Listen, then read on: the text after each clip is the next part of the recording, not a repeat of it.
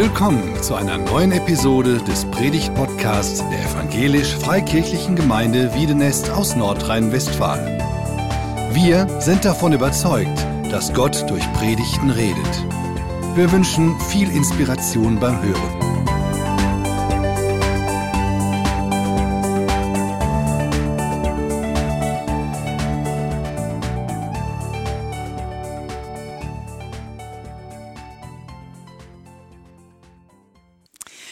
Jesus, ich danke dir, dass Peter ähm, einfach sich auskennt in der Bibel und äh, auch dieser Frage auf die Spur gegangen ist. Was lesen wir in der Bibel über Leid, über Verfolgung, wenn wir an dich glauben? Wie ist das eigentlich und was hat das mit uns heute hier in Deutschland, hier in Wiedenest heute Morgen zu tun? Und ich möchte dich bitten, dass du unsere Herzen aufmachst für diese Botschaft. Ich bete, dass du zu uns sprichst und dass du Peters Worte gebrauchst, um uns zu erreichen und dass wir auch danach einfach wissen, was wir ansetzen, wie wir ansetzen, was wir tun können. Danke für deinen Heiligen Geist. Danke, Vater, dass wir dein Wort haben. Danke, dass du zu uns redest. Und darum bitte ich dich heute Morgen, dass du sprichst mit deinem Wort, dass wir es recht verstehen, dass es in unsere Herzen geht und dass wir ja, das hören, was wir hören sollen, nicht was wir wollen. Und das bewirkst du mit deinem lebendigen Wort. Danke, Jesus. Amen. Vielen Dank. Danke auch für die Hinleitung. Das ist ja nochmal eine Predigt im Kanzeltausch. Manuel und Christoph waren jetzt zweimal schon in diesem Jahr in der Schlag und da ich gerade alleine bin, muss ich quasi dann zweimal herkommen, aber das mache ich auch gerne und das ist dann schön.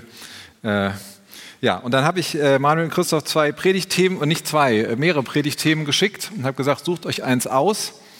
Und da war dann auch dieses Thema dabei. Ähm, ja, es ist nicht so ein Ermutigungsthema, vielleicht so ein Thema, was man gerne hört oder was auch der Prediger gerne predigt. Und er denkt, ach, jetzt habe ich allen äh, richtig äh, Mut gemacht für die nächste Woche.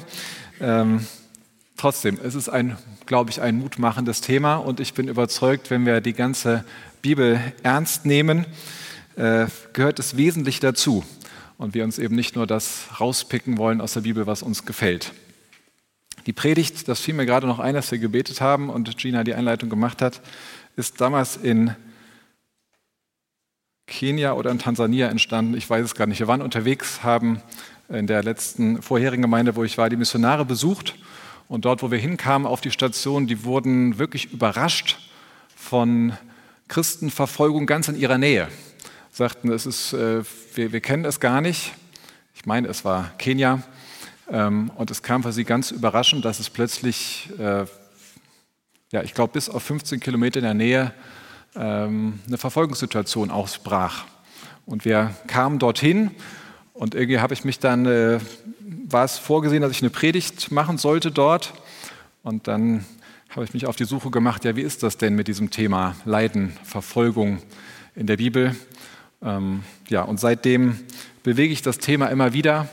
Und ja, Gina sagte das schon, das ist den meisten von uns eher fremd oder ist nicht was, was uns sofort so ins, ins Auge springt oder mit dem wir so normalerweise leben. Leben mit Jesus hört sich für die meisten von uns nicht fremd an. Da würden sich die meisten melden und sagen, klar, bei Leben mit Jesus bin ich dabei. Wenn aber dann bei der Meldung für Leben mit Jesus quasi im Paket mit drin ist, Leiden mit Jesus, dann wäre unsere Meldung vielleicht etwas zögerlicher, vorsichtiger, äh, zurückhaltender. Man könnte auch so denken, jetzt bin ich ein Gotteskind, ich gehöre zu Jesus, jetzt will ich meine Ruhe haben. Jesus beschützt mich doch jetzt vor allem, vor allen Schwierigkeiten. Aber das ist nicht die Spur des Glaubens. Immer wieder wird ja mal das Leben mit Jesus auch so gepredigt, so als ob es der Bonus auf dem Leben in unserer Wohlstandsgesellschaft sei.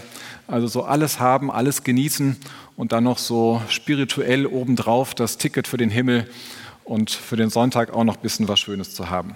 Jesus spricht ganz anders darüber. Das Leben mit Jesus ist eher ein Kontrastprogramm zum Leben und zum Sammeln in dieser Welt. Jesus sagt, niemand von euch kann mein Jünger sein, wenn er nicht zuvor alles aufgibt, was er hat. Ein hartes Wort, ein heftiges Wort, ein Wort, das zum Loslassen auffordert, ein Loslassen, das aber zur Freiheit führt. Es kostet alles und immer wieder auch das Leben, wie wir eben von unseren Geschwistern in der Welt auch immer wieder hören. Aber wer losgelassen hat, der hat keine Angst mehr.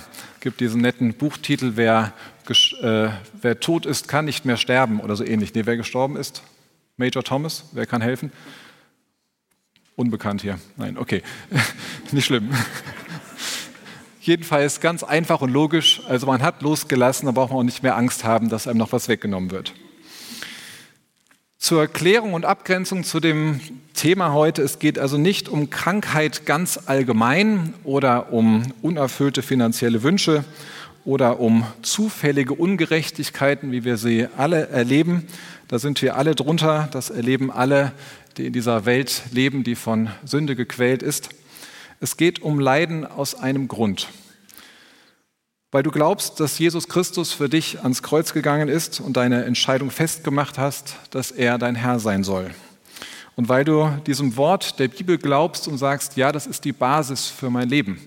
Ich lese die Bibel und lasse sie wie ein Spiegel für mich wirken und schaue, entspricht mein Leben dem, was dieses Wort Gottes sagt. Und sie ist die Basis von allem, was wir hier in der Gemeinde erzählen.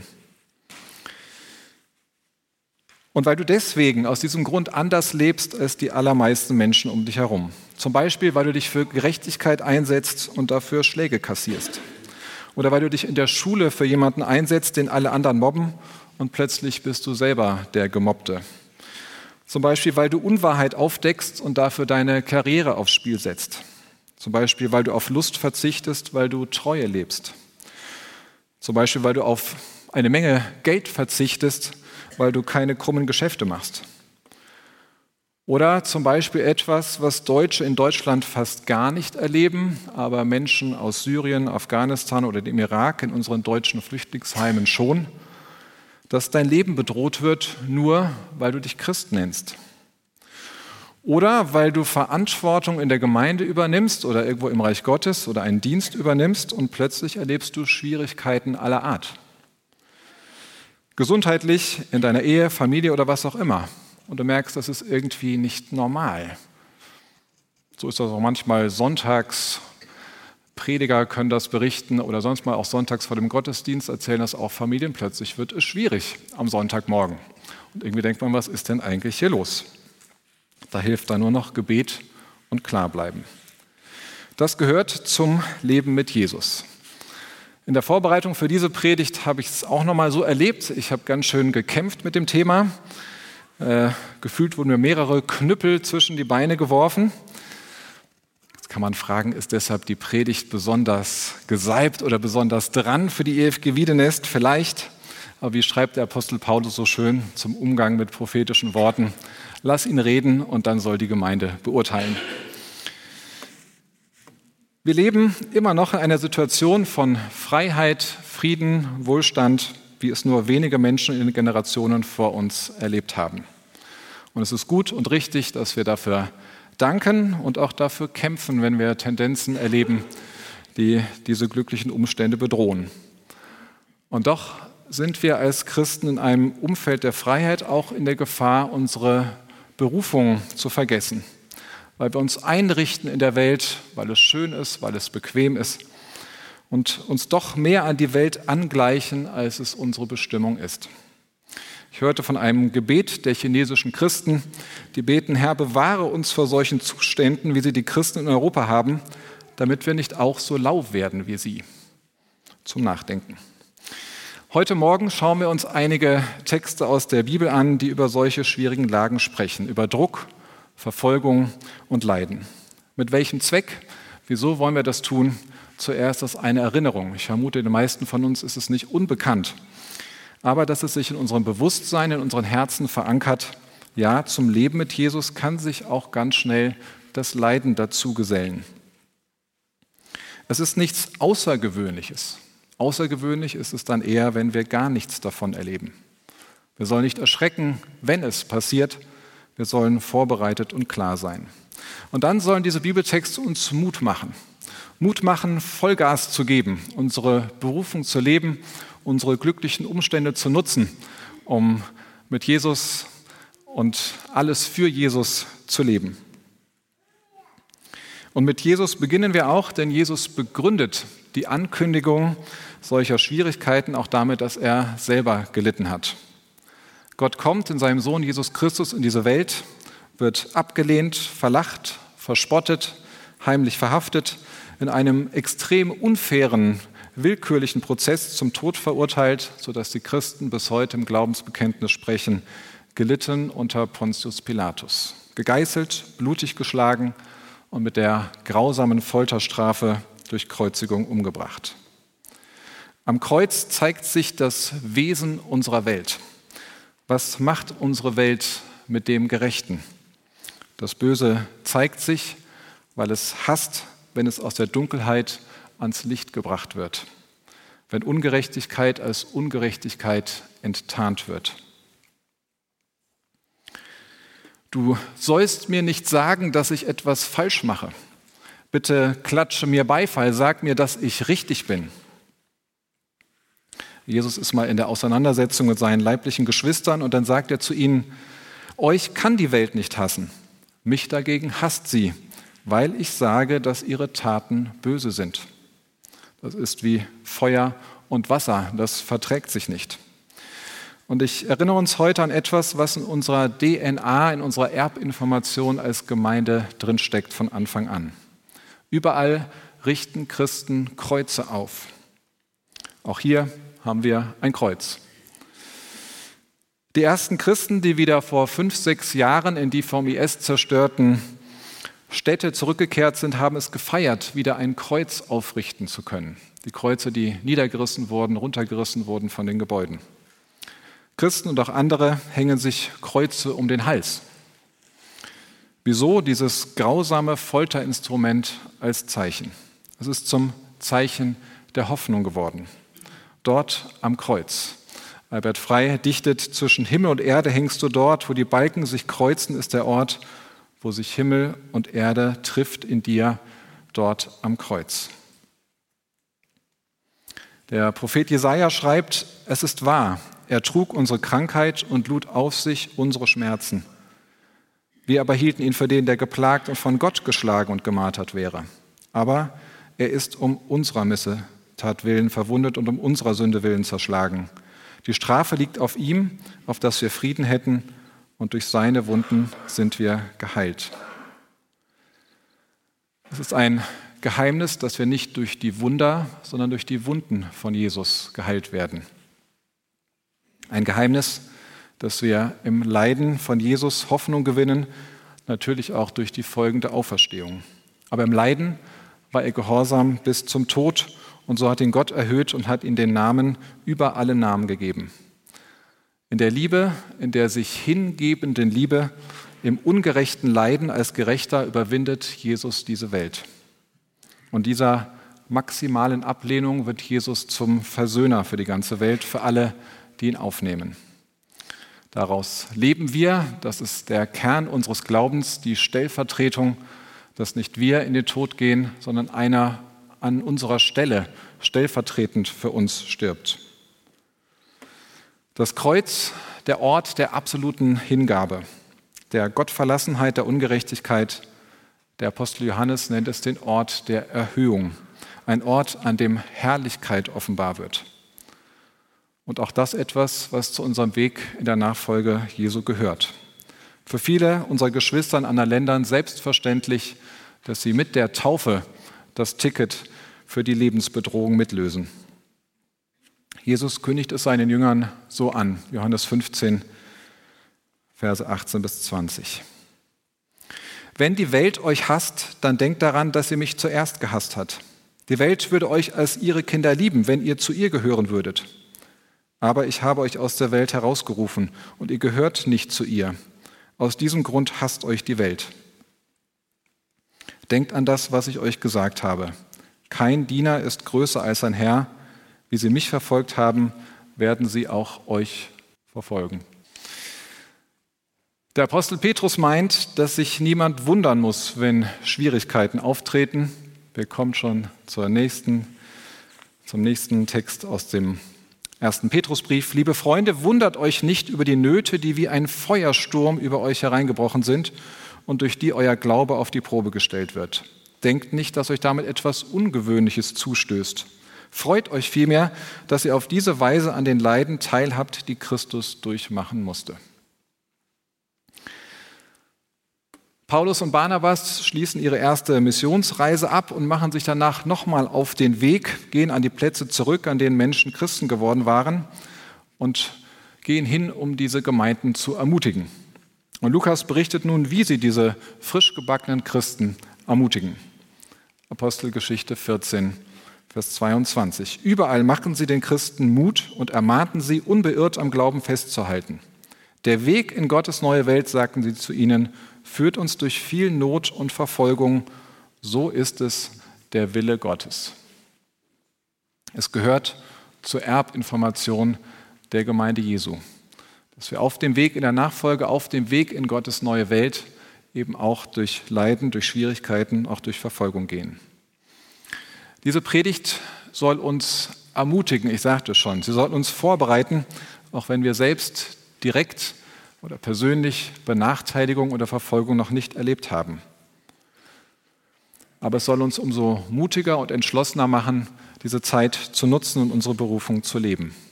Es gehört zum Leben als Christ einfach dazu. Noch einmal der Apostel Paulus, dieses Mal an seinen Schüler Timotheus. Alle, die in der Bindung an Jesus Christus ein Leben führen wollen, das Gott gefällt, werden Verfolgungen erleiden. Ausnahmslos, so schreibt Paulus. Können wir uns vorstellen, dass in Leiden auch Gottes Herrlichkeit sichtbar wird?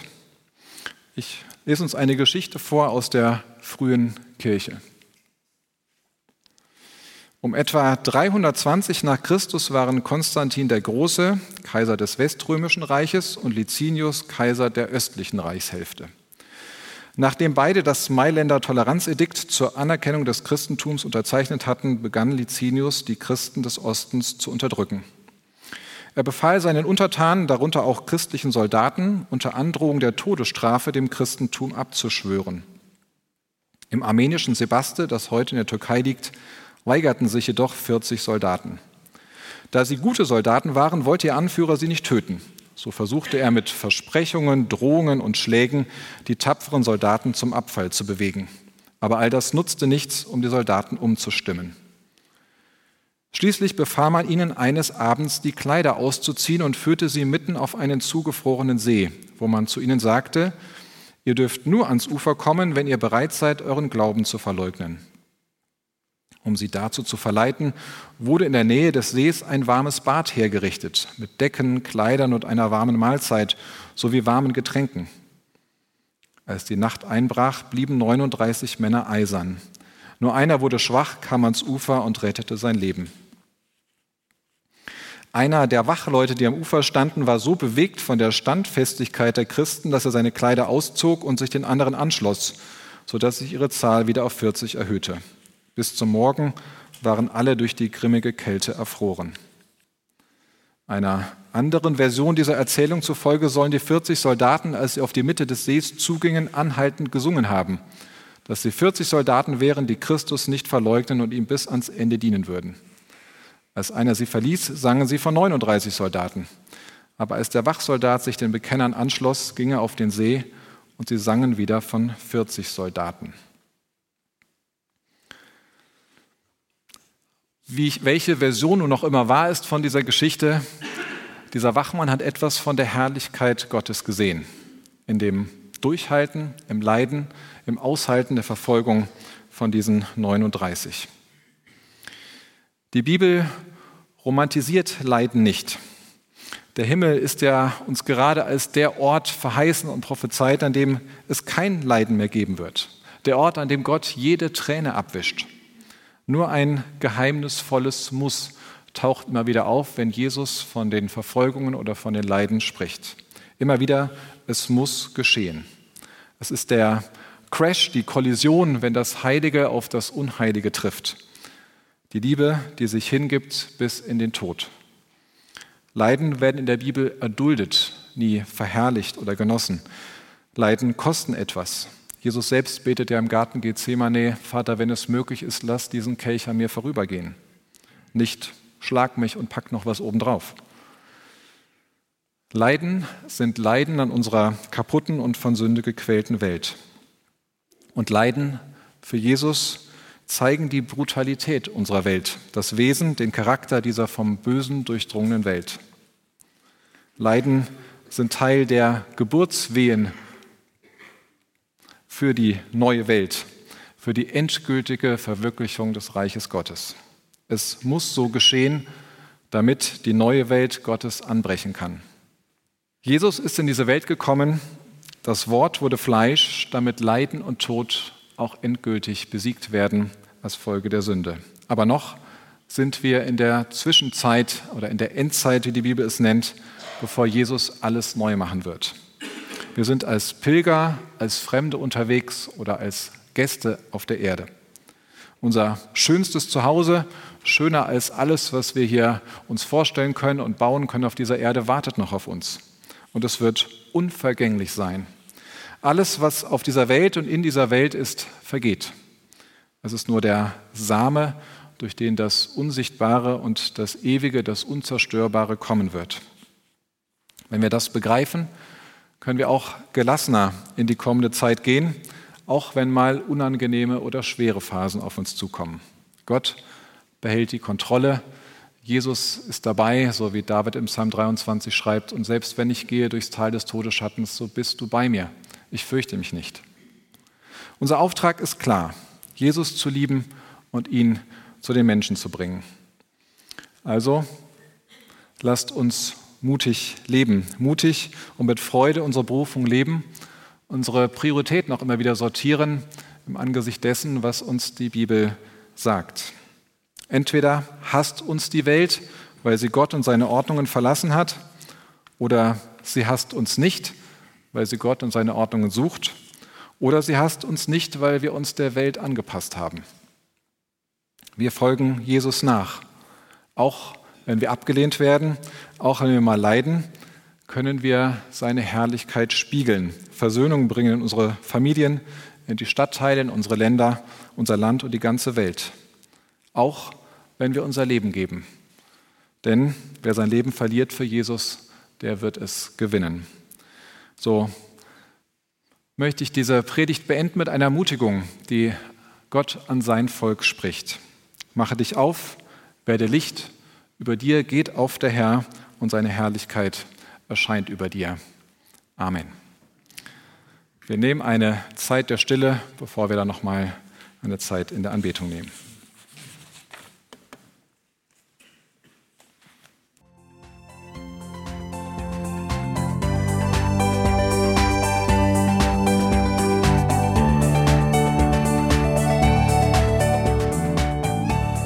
Hörten einen Predigt-Podcast der EFG Wiedenest. Weitere Predigten, Informationen zu Jesus Christus und zu unserer Gemeinde gibt es unter www.efg-wiedenest.de.